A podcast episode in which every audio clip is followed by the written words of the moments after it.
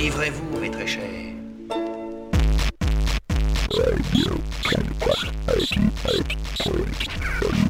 Amis, buvez.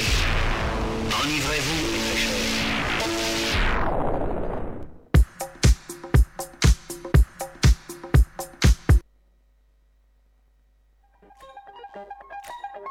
mes philo.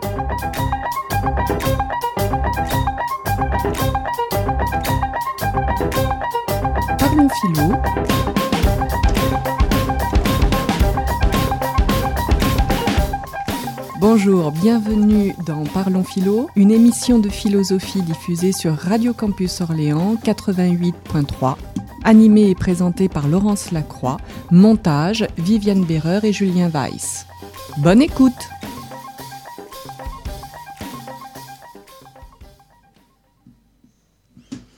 Bonjour, bonjour à toutes et à tous.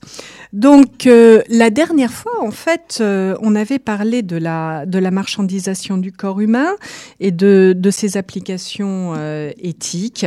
Donc voilà, peut-on vendre son corps? Peut-on vendre des parties de son corps? Est-ce que nous sommes en réalité propriétaires ou non de de notre corps? Alors je rappelle la raison pour laquelle on s'était posé euh, une telle question. La raison résidait dans le fait que euh, la loi française pose clairement que le corps ne peut faire l'objet d'une appropriation quelconque. Euh, il s'agit là du principe appelé d'indisponibilité. Voilà. Donc notre corps est indisponible.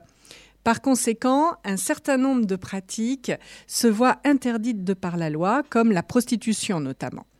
La finalité du droit, on l'avait vu, était ainsi, euh, clairement exposée. À quoi sert le droit?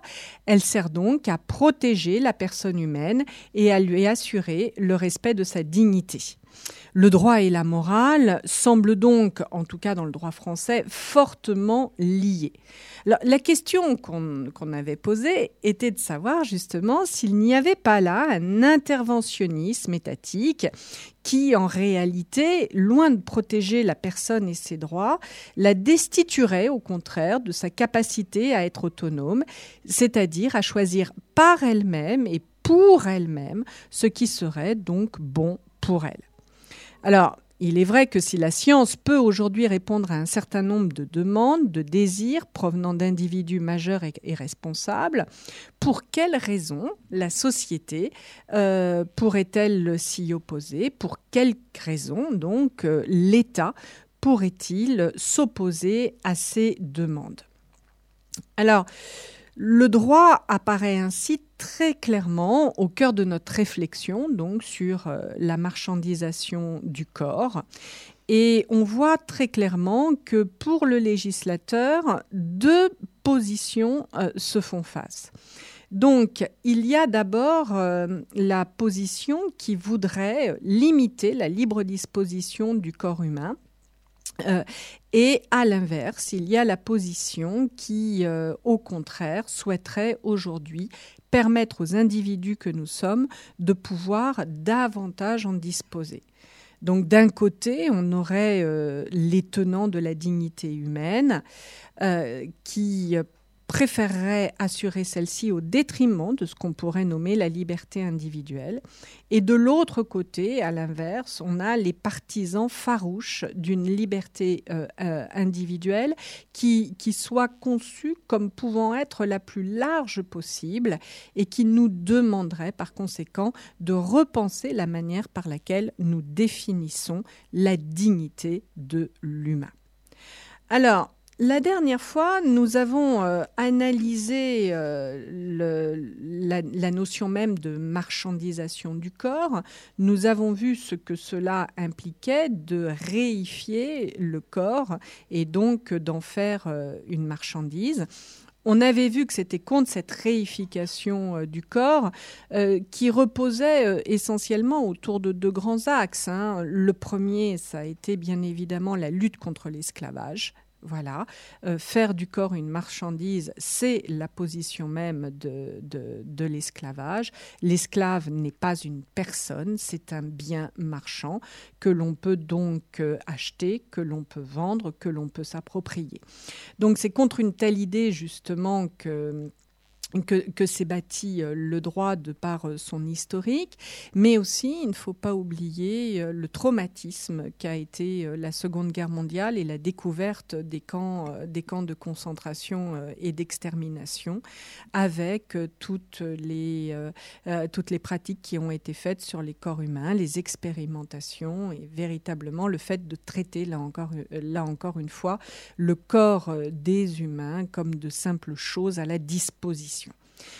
alors, c'est contre cette idée esclavage et puis euh, aliénation, réification du corps humain, qu'a été euh, établi ce qu'on a appelé le principe d'indisponibilité du corps humain, principe qui fait effectivement que rien dans le corps, ou en tout cas aucun corps, ne peut être ni vendu ni acheté, ce qui permet de placer le corps non pas du côté de la chose, mais du côté de la personne, et d'assurer ainsi aux individus que nous sommes notre dignité. Alors, euh, cette, euh, cette, façon qu'a eu le droit de, de, s'établir a été et est toujours aujourd'hui largement euh, discutée, critiquée, notamment à propos de la prostitution. On avait donc analysé cette, les revendications nouvelles qui tournaient autour de la prostitution euh, on avait vu qu'elle reposait essentiellement sur la revendication, donc euh, à la fois d'une idée de libération sexuelle et aussi une idée d'autonomie de la personne. Après tout, euh, qu'est-ce qui empêche un individu de pouvoir faire de son corps sa petite entreprise, c'est-à-dire ce par quoi il pourrait assurer donc des revenus financiers, revenus financiers qui pourraient totalement euh, être euh, déclaré à l'État, euh, légalisé et donc faire que la prostitution puisse rapporter à l'État donc un certain nombre d'impôts.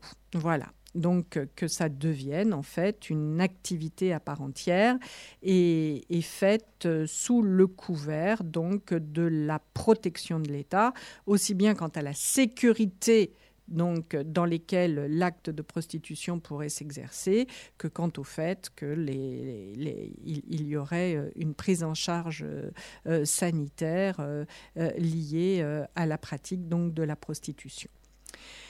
Alors, euh, on a vu en fait que si le discours, euh, là encore, se tient, si on est véritablement dans une conception libérale euh, de, la sexualité avec une prostitution légalisée, que cette revendication libérale repose sur l'idée de l'autonomie de la personne, c'est-à-dire sur le fait que la personne qui se prostitue consent à sa prostitution et donc n'est pas aliéné ou enchaîné euh, à des réseaux de prostitution ou, euh, ou à des, protecteurs, comme on disait, qui en fait euh, viennent véritablement créer une forme d'esclavage moderne. On a vu que l'idée même de consentement restait néanmoins extrêmement problématique dans, dans ce cadre-là et que cette problématicité du, consentement, cette ambiguïté du consentement était reconnue euh, du reste par euh, les prostituées elles-mêmes, prostituées qui se disent cependant indépendantes, donc euh, pouvant parfaitement correspondre à, l'image qui est défendue et véhiculée par ces revendications d'une prostitution libre et reconnue. Donc, euh, donc les choses ne sont pas aussi simples que ça, mais la prostitution, j'ai envie de dire, n'est qu'un cas parmi tant d'autres et n'est peut-être plus aujourd'hui un des cas euh, privilégié lorsque l'on aborde les problèmes de la marchandisation du corps. Euh, en effet, la prostitution touche le corps dans sa globalité. Or, aujourd'hui, il nous faut reconnaître que euh, les évolutions technologiques établissent en fait un autre rapport au corps. Et j'ai envie de dire, nous amènent, nous, individus que nous sommes, à établir un nouveau rapport à notre propre corps. Ces évolutions technologiques, euh, je pense par exemple euh, à la chirurgie esthétique, à la possibilité de, de, de, mettre en place un certain nombre de prothèses euh, nous concernant, au fait que notre corps peut véritablement être modelé selon nos envies, ce qu'on pourrait appeler la médecine des, des désirs. Hein, voilà, cette médecine des désirs euh, nous, nous demande de, réfléchir à nouveau frais, en fait, sur euh, ce qu'il en est euh, de, notre rapport à notre propre corps. Peut-on faire ce que nous voulons avec notre corps et est-ce que je peux payer d'autres individus dont le métier serait par conséquent de venir modeler ce corps selon les envies qui sont les miennes Donc jusqu'où peut-on permettre cette forme de marchandisation du corps? C'est une, c'est une vraie question.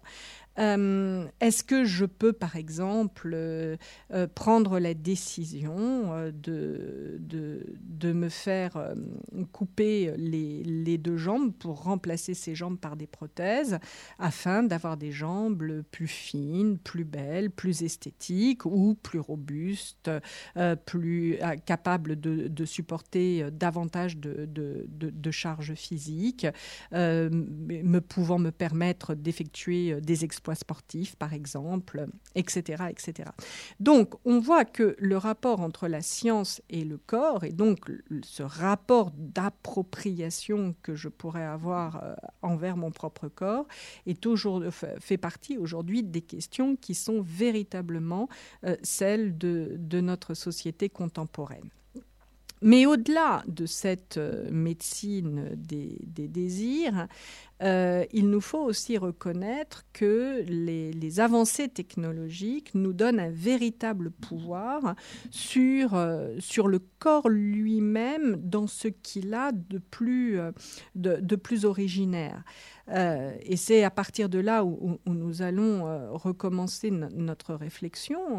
par exemple, il est, il, est certain qu'aujourd'hui, nous avons la possibilité de maîtriser euh, ce qui donne euh, naissance donc à des cellules souches, que ces cellules souches sont extrêmement importantes dans toutes les, avancées euh, futures de la médecine. Elles, elles, portent en elles un véritable pouvoir à la fois de guérison et de réparation du corps humain. Par conséquent, peut-on faire commerce de ces cellules souches? Comment faire pour les récupérer? Euh, euh, est-ce qu'il est possible, par exemple, de, de, générer un embryon simplement pour récupérer les cellules souches et ne pas donc mener euh, l'embryon à son terme? Donc, de façon plus générale, vous voyez que le problème qui est en train de se poser et qui demande à être pensé euh, en termes éthiques, c'est véritablement le rapport que nous pouvons avoir avec notre corps. Pour clore cette, cette présentation, j'aimerais dire que euh, la question assez claire qui, qui, se pose à nous et à laquelle le, législateur a à répondre, c'est de savoir si euh, je, je suis un corps ou si j'ai un corps. Si je suis un corps, est-ce qu'il m'appartient? Est-ce que j'en suis dépositaire? Euh, Est-ce qu'il appartient à l'État? Selon les religions aussi, est-ce que mon corps appartient à Dieu? Tout le problème qui peut être euh, euh, soulevé, j'ai envie de dire, dans les questions relatives, par exemple, à l'euthanasie. Et si j'ai un corps, à partir de ce moment-là, est-ce qu'on peut m'interdire le fait de pouvoir jouir de ce corps comme je peux jouir de n'importe quel autre bien que j'ai, euh, comme ma maison, ma voiture, mon stylo, mes lunettes, en d'autres termes, puis-je faire ce que je veux avec mon corps je parodierais une, publicité ancienne. Hein. C'était puis-je faire ce que je veux avec mes cheveux voilà. Donc, donc, la question, elle se pose. Voilà. À partir du moment où la technique et la technologie est là pour me permettre de modifier donc euh, mon corps comme je le souhaite, euh, est-ce que j'en ai le droit ou est-ce qu'on m'en laisse le droit? Alors, pour reprendre cette réflexion, j'aimerais euh, aborder euh, une des thématiques qui véritablement, en ce moment, soulève beaucoup d'encre, fait réfléchir, à savoir c'est la thématique de la procréation. Voilà. Et donc, la procréation, en fait, euh, soulève euh, deux questions, euh, deux modes de raisonnement qui ne sont pas nécessairement les mêmes, à savoir la procréation dite médicalement assistée, qu'on appelle donc la PMA, et la procréation qu'on nomme gestation pour autrui, c'est la GPA. Et, on va voir que dans ce rapport à la procréation, il y a l'acte de naissance de la bioéthique elle-même. Alors, pour cela, j'ai envie de dire, mettons en place un bref rappel.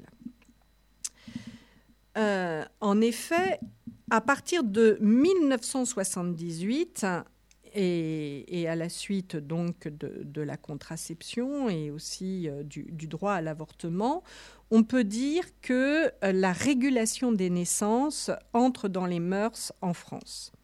Près d'une Française sur deux, euh, parmi celles qui ont de 18 à 50 ans, utilisent une méthode, contraceptive, donc en 1978. La loi euh, a consacré le principe dès le 28 décembre 1967 et les décrets d'application ont progressivement vu le jour, complétés le 4 décembre 1974 par une loi libéralisant la contraception. Plus tardivement et après bien des combats, donc l'avortement a reçu une existence légale avec la fameuse loi Veil du 14 janvier 1975. Parallèlement à cette libéralisation de la contraception et de l'avortement, une œuvre législative considérable a été poursuivie dans le domaine de la famille. Une double exigence d'égalité des droits et d'autonomie des membres de la famille préside à ces dispositions, dont la principale concerne l'autorité parentale, donc autorité aussi bien pour le père que pour la mère, avec la loi du 4 juin 1970 qui reconnaît l'égale responsabilité des époux dans la direction de la famille. Et cette loi a aussi euh, instauré cette égale responsabilité des époux dans le divorce avec la loi du 11 juillet 1975 qui institue le divorce par consentement mutuel. Ces dispositions mettent fin tout d'abord à une situation intolérable. Je vous rappelle que le nombre des avortements clandestins, toujours dangereux et parfois mortels, égalait celui des naissances à cette époque. Mais ces dispositions mettent fin aussi à une anachronique inégalité juridique au sein de la famille, puisque les femmes jouissaient des mêmes droits politiques que les hommes depuis 1945. Mêmes droits politiques, mais pas les mêmes droits au sein de la famille. Donc on réétablit une égalité juridique euh, et, une, et, une, parité entre les hommes et les femmes au niveau des droits euh, politiques, sociaux et juridiques. C'est dans ce contexte, donc, qui est marqué par la convergence de la maîtrise technique et de la libération des femmes, que tombe la nouvelle de la naissance, dans la nuit du 25 au 26 juillet 1978, de Louise Brown, conçue au laboratoire par fécondation in vitro d'un ovule. Donc on a là le premier bébé éprouvette. Louise Brown, je vous rappelle la date, 25-26 juillet 1978. Alors, pourquoi rapprocher des techniques destinées à éviter des naissances indésirables, comme la contraception et l'avortement, et celles qui permettent de conjurer la stérilité, comme l'insémination in vitro ou l'insémination artificielle avec donneur, alors même que les fondements scientifiques de ces, de ces techniques sont distincts? Ce rapprochement, d'après moi, est rendu légitime par le fait que la posture technique, la maîtrise des processus physiologiques de la fécondation sont en réalité analogues. 1982 est une année charnière. En effet, la France voit la naissance d'Amandine le 24 février à l'hôpital Antoine Béclair à Clamart. La presse a salué cette réussite, fruit de la collaboration entre une équipe scientifique dirigée par Jacques Testard et Bruno Lassalle, de l'unité de recherche sur la physiologie et la psychologie de la reproduction humaine de l'INSERM, et des médecins-chercheurs au premier rang desquels figure le professeur Friedman. Pourtant, ce sont moins les progrès techniques que certains de leurs usages qui retiennent l'attention du public. Ainsi, au début du mois de mars 1980, les Français ont appris que trois jeunes Américaines avaient été inséminées par le sperme fourni par des lauréats d'un prix Nobel scientifique. L'affaire dit des bébés Nobel donne à penser que les techniques d'insémination artificielle mettent l'eugénisme à l'ordre du jour. L'eugénisme, je vous rappelle, c'est le fait qu'on puisse sélectionner parmi les humains ceux qui sont les meilleurs et les plus aptes à vivre. En France, deux événements vont faire grand bruit. Le premier a lieu fin juin 1984 les médias font savoir qu'un procès inédit se déroule au tribunal de Créteil. Il oppose Corinne Parpalex au sécos de Kremlin-Bicêtre. Le Kremlin-Bicêtre étant un hôpital. La jeune femme entend en effet, donc Corinne Parpalex, la jeune femme entend en effet récupérer le sperme congelé de son époux, décédé des suites d'un cancer des testicules, après avoir effectué le traitement rendant stérile un dépôt de sperme au Kékos du Kremlin Bicêtre. Le professeur David, qui est alors en charge, qui est à la présidence de ce Kékos du Kremlin Bicêtre, refuse d'agir sans instruction du secrétaire d'État de la Santé. D'où le procès. L'éventuelle insémination post-mortem fait grand bruit. Le 1er août, le tribunal de Créteil donne raison à Corinne Parpalex. Pour des raisons purement médicales, l'enfant posthume ne verra pas le jour. Mais l'enjeu du procès est clairement perçu, engendrant un très grand nombre d'appréhensions liées à l'insémination artificielle. Les démarches émanant de femmes seules ou homosexuelles seront-elles déclarées recevables? L'institution familiale n'est-elle pas menacée par cette nouvelle technique de procréation? Un autre recours à l'insémination va susciter le débat. Il concerne les mères porteuses. La technique consiste à effectuer un prélèvement de sperme que l'on insémine artificiellement à une femme désireuse de donner un enfant à un couple qui en fait la demande. Mais le don n'en est pas toujours un. Et un trafic s'organise. Aux États-Unis, des contrats de 20 000 à 45 000 dollars sont proposés à des couples en désir d'enfant. L'idée que la réflexion éthique n'a pas accompagné le progrès technique se répand. C'est dans ce contexte, marqué par le passage d'une adhésion confiante aux forces de progrès à une attitude plus circonspecte et réfléchie, c'est donc dans ce contexte qu'est créé, par le décret du 23 février 1983, un comité consultatif national d'éthique, qu'on nomme donc, dont l'acronyme est le CCNE. Et donc, ce comité consultatif national d'éthique aura pour tâche de se pencher sur les évolutions euh, des sciences de la vie et de les lier ou de les penser dans leur rapport à la santé. En tout cas, le CCNE montre sa nécessité dans les déclarations qui vont être tenues en 1986 par Jacques Testard lui-même, le père du premier enfant euh, euh, éprouvette. Donc l'écho que vont susciter ces déclarations est à la mesure d'une tension grandissante. Jacques Testard tient ainsi naturellement euh, enfin ces propos et, donc la tension qui va s'en suivre tiennent aussi à la personnalité de leur auteur, puisque je le rappelle, Jacques Testard est le père du premier bébé éprouvette français. Donc, dans les propos qu'il tient au journal Le Monde le 10 septembre 1986 et qu'il réitérera donc dans son livre qui s'intitule L'œuf transparent, Jacques Testard nous dit, je le cite, Je n'irai pas plus loin. Fin de citation. Dénonçant en effet la prétendue neutralité de la recherche, il demande, je le cite encore une fois, qu'on démontre qu'une seule fois qu'une découverte n'a pas été appliquée alors qu'elle correspondait à un besoin préexistant ou créé par elle-même, je ne le crois pas. C'est bien en amont de la découverte, par conséquent, qu'il nous faut opérer les choix éthiques.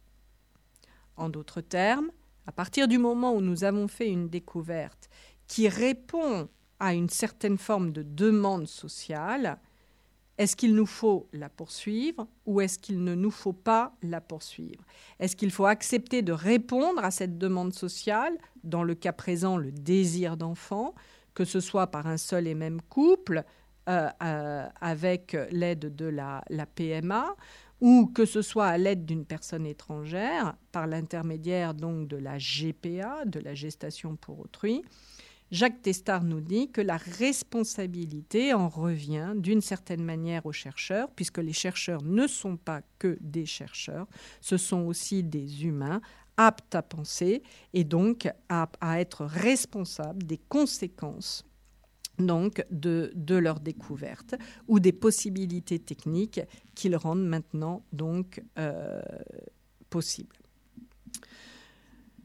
Quoi qu'il en soit, on peut dire que la période qui s'étend de 1983 à 1987 est celle de la montée des appréhensions et que cette appréhension, cette montée des appréhensions se poursuit en gros jusqu'à nos jours.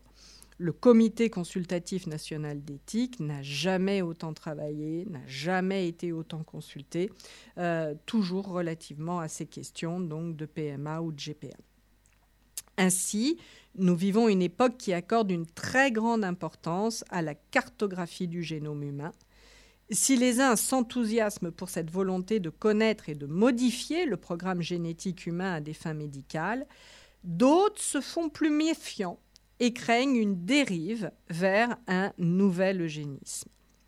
Cette idéologie, euh, l'eugénisme, donc élaborée au XIXe siècle, préconisait d'améliorer la race en favorisant la naissance d'êtres jugés, je cite, mieux doués et d'entraver la multiplication de ce qu'on pouvait appeler, je cite encore, hein, des propos tenus euh, donc à l'époque au 19e, des individus jugés inaptes.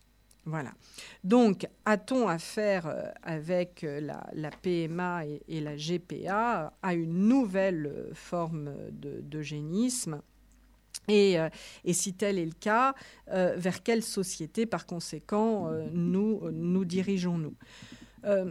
Je vous rappelle que ce sont quand même des questions qui font le fond d'un certain nombre de, films, d'œuvres aussi littéraires. En tout cas, la science-fiction s'est approprié cette interrogation.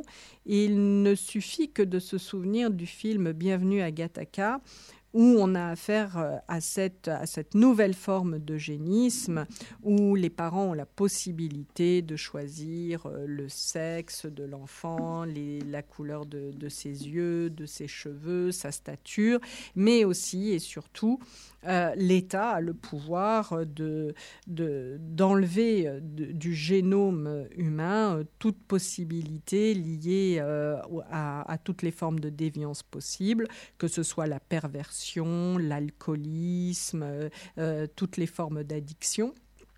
Et, et, en même temps d'assurer des corps qui, soient, qui soient exempts de, de toute forme de, maladie qui peuvent trouver euh, leur origine dans, dans, les gènes, donc notamment euh, toutes les formes euh, de, de, cancer, et de rendre ainsi des corps extrêmement résistants.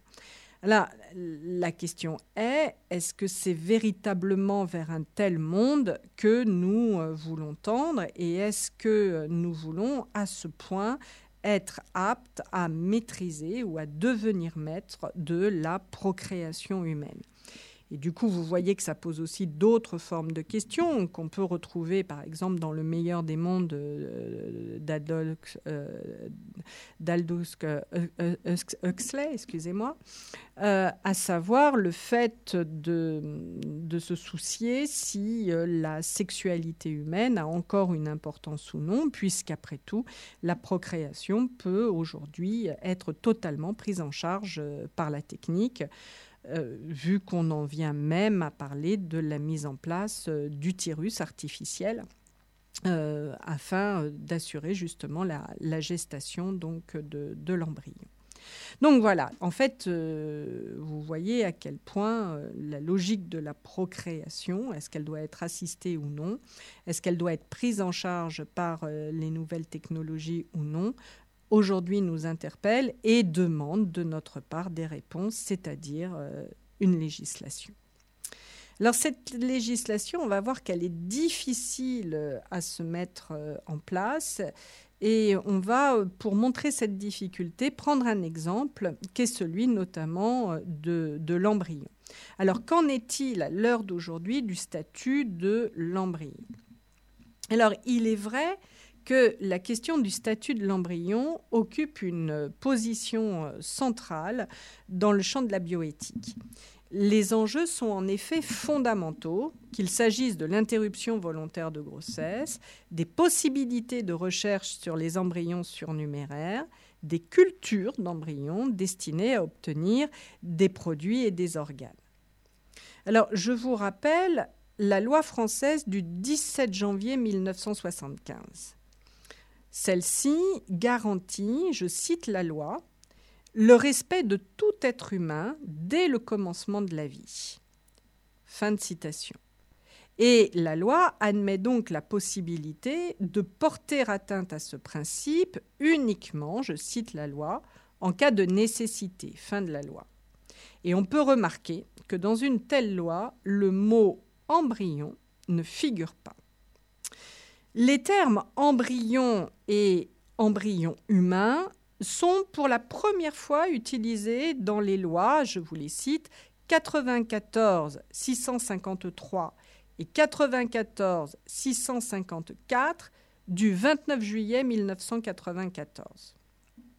Il convient cependant de remarquer que les textes juridiques séparent les règles relatives au recueil des produits du corps humain, à savoir le sang, les organes, de celles relatives à la procréation médicalement assistée, où figurent les textes relatifs aux embryons. La volonté de ne pas instrumentaliser les activités de procréation médicale assistée est évidente. Aux yeux du, législateur, l'embryon n'est pas un matériel biologique. Mais qu'est-il? Et en quoi cette différence est importante? Je vous rappelle que euh, le sang ou les organes euh, peuvent être donnés. Vous pouvez donner votre sang. De la même manière, vous pouvez donner votre rein. Donc le problème est, peut-on donner un embryon? Vous voyez que c'est la raison, c'est une de ces questions qui fait que le législateur a décidé de distinguer ce qui relève donc d'un matériel biologique, matériel biologique, les cheveux aussi. Hein, je peux me couper les cheveux et les donner pour faire des perruques pour les gens qui sont par exemple atteints de cancer. Je peux vendre mes cheveux. Hein, voilà. Alors euh, que, euh, alors que ce n'est pas le cas du sang, là-dessus, sur d'autres pays le font. Euh, la France tient véritablement à ce que le sang reste dans une logique de de dons, euh, de, même pour les organes. Hein, en France, il est interdit de vendre ses organes, son rein, mais par contre, on peut effectivement le donner. Alors, le statut de l'embryon n'est pas celui du sang, n'est pas celui des organes, n'est pas celui donc de mes cheveux. En d'autres termes, l'embryon n'est pas un matériel biologique. Alors, qu'est-il? Les textes relatifs aux embryons disent à quelles conditions des embryons peuvent être conçus, conservés et utilisés. Ainsi, l'article L 2141 énonce que, je vous cite cet article qui est donc inscrit dans les lois 94, 653 et 654. Je cite donc la loi. L'assistance médicale à la procréation s'entend des pratiques cliniques et biologiques permettant la conception in vitro, la conservation des gamètes, des tissus germinaux et des embryons, le transfert d'embryons et l'insémination artificielle. En d'autres termes, que nous dit la loi? La loi nous dit que la création d'embryons est autorisée pour répondre à une demande parentale à des fins d'assistance médicale à la procréation. Donc, elle est faite pour répondre à une demande parentale, ce qui veut dire qu'elle est interdite à des fins commerciales ou industrielles, ou, et c'est moi qui souligne, à des fins de recherche. Aucune de ces dispositions ne dit que l'embryon est une personne. En d'autres termes, que l'embryon serait soumis au principe d'indisponibilité du corps humain. Est-ce que cela signifie qu'on peut le détruire, par exemple? Le respect de l'être humain dès le commencement de la vie implique-t-il aussi que l'embryon soit une personne? En fait, en aucun cas pour le législateur. En réalité, l'édifice juridique exclut soigneusement deux choses. Il écarte d'une part la possibilité de considérer l'embryon comme un matériel biologique disponible. En d'autres termes, je ne peux pas le vendre, je ne peux pas en faire commerce et euh, je ne peux pas l'utiliser pour la recherche en tant que telle, de façon pure. Il écarte aussi la pleine reconnaissance à l'embryon des prérogatives d'un sujet de droit, ce qui interdirait totalement, par exemple, l'avortement. La loi de 1975, reconduite en 1979, n'est pas abolie. Elle ne fait pas du droit à la vie un absolu, puisque ce droit souffre deux exceptions, à savoir le droit reconnu à la femme d'avorter jusqu'à la douzième semaine et celui du médecin à pratiquer un avortement thérapeutique jusqu'à la naissance. Le statut juridique de l'embryon n'est en fait pas philosophiquement clair, en ce sens qu'il est irréductible à la distinction des personnes et des biens. On se trouve par conséquent dans un entre-deux soigneusement entretenu qui fournit un cadre juridique à des pratiques nouvelles. Alors, quelles sont ces pratiques? C'est celles qui vont avoir lieu notamment sur les cellules souches. Donc, cette analyse est faite notamment par euh, Céline Lafontaine dans euh, son ouvrage Le corps marché, euh, sous-titré La marchandisation de la vie humaine à l'ère de la bioéconomie. ouvrage qui est sorti donc en 2014. Alors, que nous dit Céline Lafontaine? Elle nous dit que c'est que c'est en tant que matière première renouvelable, capable de se reproduire et de s'adapter, que le corps est devenu la source d'une nouvelle forme de productivité économique nommée bioéconomie, avec pour emblème les fameuses cellules souches embryonnaires. De par leur malléabilité et leur plasticité, les cellules souches incarnent l'espoir d'une régénération possible du corps humain. La publicité ayant entouré leur isolement par James Thomson en 1998 a entraîné une vague d'espoir sans précédent dans le milieu de la recherche biomédicale. L'utilisation d'embryons dits surnuméraires à des fins expérimentales trouve sa légitimation dans l'idée qu'il ne faut pas gaspiller ces précieuses ressources vitales. Donc, ces, ces, embryons dits surnuméraires, je vous le rappelle, ont été créés à l'origine dans l'optique d'une fécondation in vitro, c'est-à-dire à la demande de parents. Or, euh, on crée beaucoup plus en fait d'embryons qu'on ne va réellement en utiliser donc pour, euh, euh, pour, une, pour une PMA. Et donc, les embryons qui ne font plus l'objet d'un projet parental peuvent alors, selon la loi, être recyclés en produits biomédicaux disponibles pour la recherche. Or, c'est la capacité technoscientifique de manipuler, de modifier, de détourner, d'augmenter les potentialités vitales des composantes du corps humain qui, leur, confère donc euh, à ces cellules souches une véritable bio-valeur. Hein. Euh, donc euh, ces, embryons euh, surnuméraires dans lesquels résident les cellules souches ont donc une valeur marchande absolument considérable, ce qu'on appelle donc aujourd'hui une bio-valeur, qui relève donc de ce, fameux nouveau marché qu'on nomme la bioéconomie et qui repose donc sur la marchandisation du corps. On comprend par conséquent que dans le contexte globalisé d'une bioéconomie, axés sur la lutte contre le vieillissement, les embryons humains deviennent une marchandise hautement prisée. Autrement dit, on comprend que les embryons humains acquièrent une biovaleur extrêmement élevée. En créant par conséquent artificiellement des embryons humains en surnombre, l'industrie de la procréation assistée a ouvert la voie à une industrie qui s'annoncent des plus profitables sur le plan financier dans les années à venir. Alors, quelle en est peut-être une des raisons fondamentales, et on y reviendra, c'est euh, véritablement euh, la naissance du euh, transhumanisme. Euh, donc euh, le transhumanisme, c'est cette pensée selon laquelle justement en travaillant sur notre corps, en modifiant notre corps à l'aide de, euh, de la technologie, nous allons le rendre plus résistant, nous allons pouvoir augmenter les capacités qui, qui sont les nôtres et notamment lutter contre toutes les formes de vieillissement voire pour retarder au plus la mort qui nous est euh, promise, voire en luttant radicalement contre l'idée même de la mort.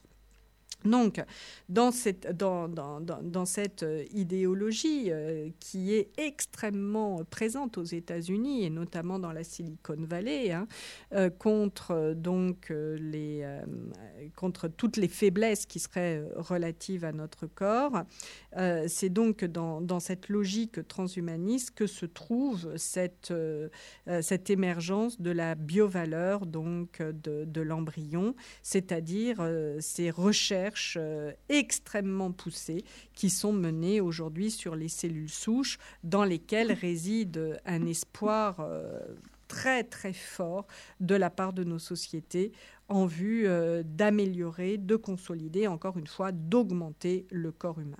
Au point qu'on en arrive même à parler à l'heure d'aujourd'hui donc de de euh, dogmes augmentés. Voilà, le transhumanisme visant à, permettre la réalisation d'un dogme augmenté ou encore euh, visant, euh, j'ai envie de dire, à peut-être amener l'humain à produire par lui-même, par son travail sur les cellules souches, une nouvelle humanité, c'est-à-dire ne plus laisser l'évolution à la nature, mais euh, assurer par soi-même et techniquement euh, l'évolution de l'espèce humaine vers une nouvelle espèce, un nouvel homme, ce qu'on appelle le post-humanisme. Voilà. Alors, euh, il est clair que face à toutes ces idées, un certain nombre de questions éthiques se posent. Alors, la première, celle dont on est parti, celle qu'on va peut-être maintenant euh, approfondir davantage, revient à savoir si euh, l'humain serait donc euh, propriétaire de son corps. Alors, avant de répondre par oui ou par non, une, analyse se pose. Et cette analyse, elle me semble qu'il serait bon d'aller euh, l'inscrire chez un de nos plus euh, grands euh, économistes, philosophes économistes, économistes philosophes, je ne sais, mais en tout cas celui qui a le mieux compris la façon par laquelle fonctionnait le système capitaliste, à savoir Karl Marx. Alors Karl Marx, on le sait, c'est un auteur du 19e euh, il peut paraître un peu éloigné de, l'ensemble des questions extrêmement contemporaines euh, que, nous venons de, soulever. Il peut sembler éloigné de toutes ces analyses euh, biologiques que nous venons là encore de mener. Mais l'intérêt de se tourner vers Karl Marx, c'est justement de comprendre comment le capitalisme, le système capitalisme, nous permet de faire du corps une marchandise et donc de, donner naissance aux idéologies que sont celles notamment donc du transhumanisme ou du posthumanisme, idéologie que nous venons brièvement d'analyser. Alors, ce que l'on peut dire, c'est que euh, L'analyse que Marx nous donne du système capitaliste dans son fameux ouvrage donc Le Capital, donc cette analyse peut se lire aussi comme une mise en garde afin de sauver notre humanité. En effet, la naissance de la bioéconomie qui, en commercialisant les produits du corps humain, leur accorde une biovaleur, semble justifier l'analyse que Karl Marx livrait de la société occidentale en 1947 dans son fameux ouvrage Misère de la philosophie. Attentif aux évolutions donc de cette société euh, capitaliste occidentale, il avait cerné certains problèmes découlant d'une conception purement économique de l'homme. Donc, je, cite en fait euh, Karl Marx. Vint enfin un temps où tout ce que les hommes avaient regardé comme inaliénable devint objet d'échange, de trafic, et pouvait s'aliéner. C'est le temps où les choses mêmes qui jusqu'alors étaient communiquées mais jamais échangées, données mais jamais vendues, acquises mais jamais achetées, vertu, amour, opinion, science, conscience, etc., où tout, enfin, passa dans le commerce. Fin de citation. Donc, comme nous le dit Marx, hein, il y a eu un temps où tout ne pouvait pas s'acheter. Et puis est arrivée cette société dite capitaliste, c'est lui-même qui la nomme ainsi via le capital, hein, son ouvrage Le Capital. Et en fait, qu'est-ce qui caractérise cette société capitaliste? C'est que tout d'un coup, tout devient objet, tout devient bien. Et donc, s'il est vrai qu'il a existé un temps où euh, on pouvait communiquer des choses, mais ne pas les échanger euh, contre de l'argent, s'il est vrai que l'on pouvait donner des choses, mais ne jamais vendre ces mêmes choses, s'il est vrai que l'on pouvait acquérir un certain nombre de choses, mais sans pour autant avoir à les acheter, alors, il nous donne des exemples hein, de ces choses. Vous avez la vertu, je peux acquérir la vertu par l'habitude, par la réflexion. L'amour, je peux effectivement communiquer à quelqu'un mon amour. Euh, l'opinion, je peux effectivement donner mon opinion, euh, la partager avec d'autres. La science, je peux effectivement acquérir le savoir grâce à mon travail.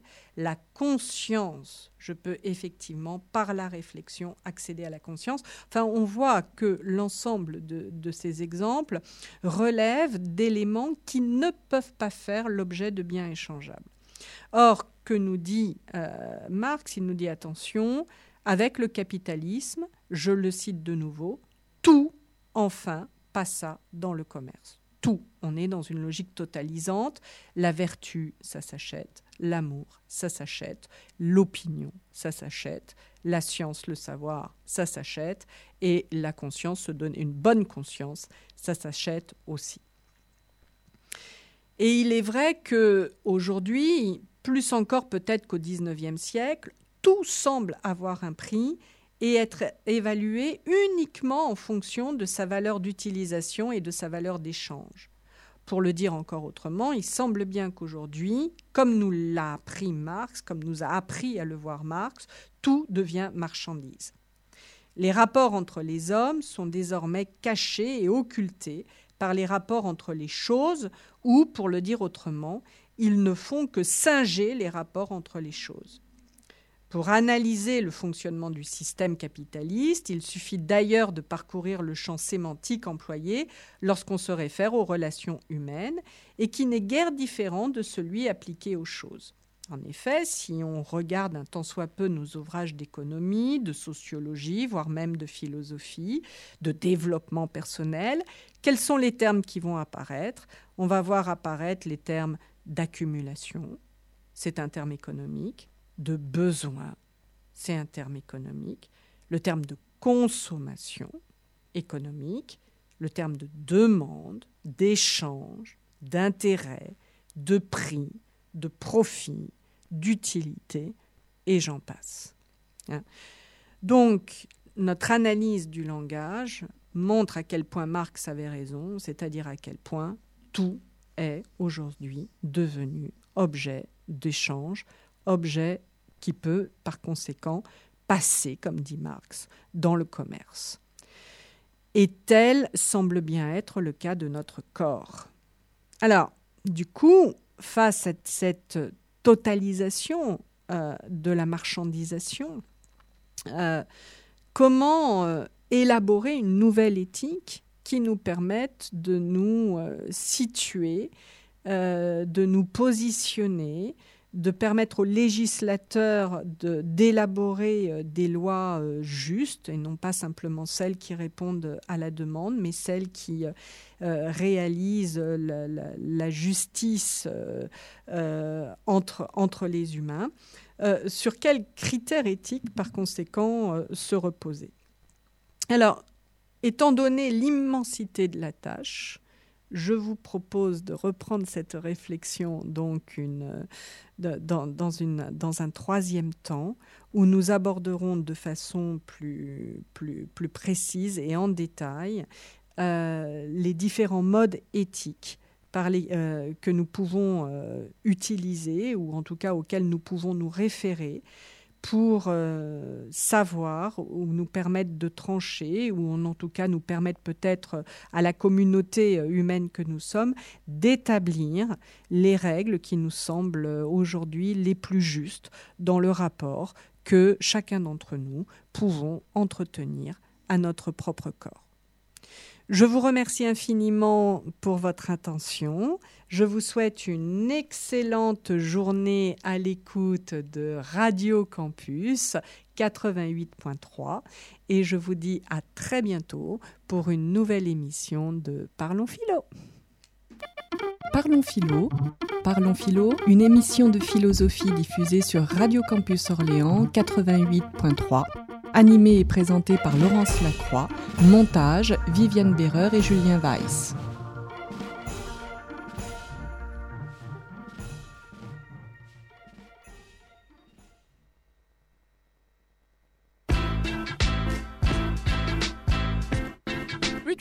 yes! Radio Campus 88.3. Vous aimez les mix? C'est des mélanges de disques, euh, plusieurs disques à la fois, voire deux disques parfois. Je commence à en avoir marre de ton micro-sillon. Radio Campus 88.3.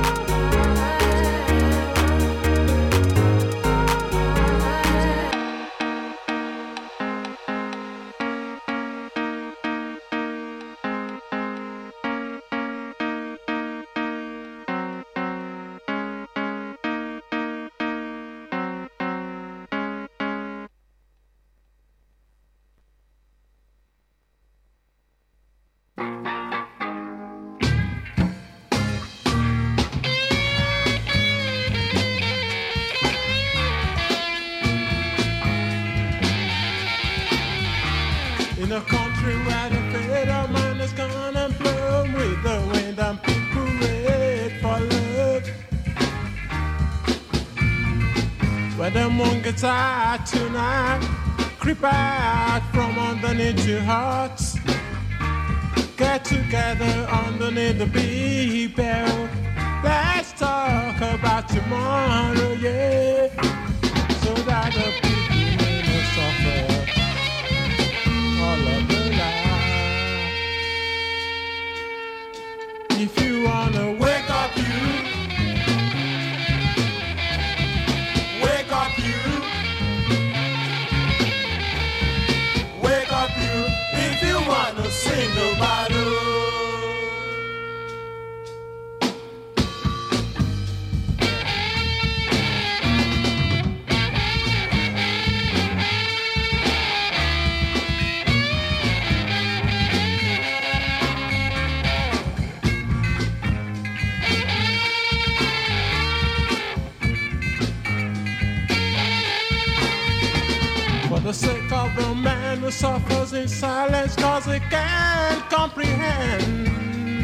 what the confusion is all about. Understanding could help him know that happiness could exist in the mind of a man. We could learn to live together in perfect harmony, in spite of creed or race. For the love of the people, we got to struggle harder